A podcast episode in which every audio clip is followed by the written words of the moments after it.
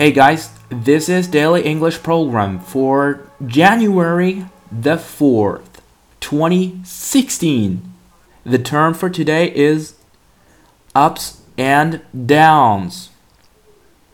Ups and downs 意思是起起伏伏，或者是运气的时好时坏。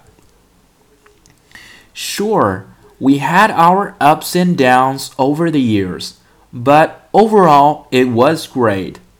没错，我们这几年也是起起伏伏，不过总的来说还是不错的。Sure, we had our ups and downs over the years, but overall it was great. All our relationships follow the patterns of life. They have ups and downs. 我们所有的关系都遵循人生的规律，总有起起落落。All our relationships follow the patterns of life. They have ups and downs. Guys, um, can you believe it? 2015 has gone. It's already 2016.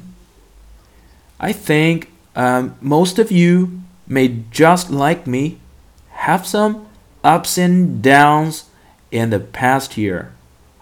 I'll give you an example. Um, back in September, which was the first month that I did my show, I got only a few listeners and most of them are my relatives and friends. So I felt um, very down at that moment. But um, months later, uh, things are getting better. I get more listeners and subscribers. So um, it was great.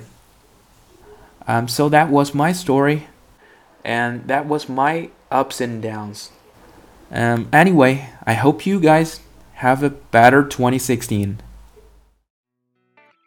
For more video series of my show, please check out my website at tubeguy.com or follow us on WeChat.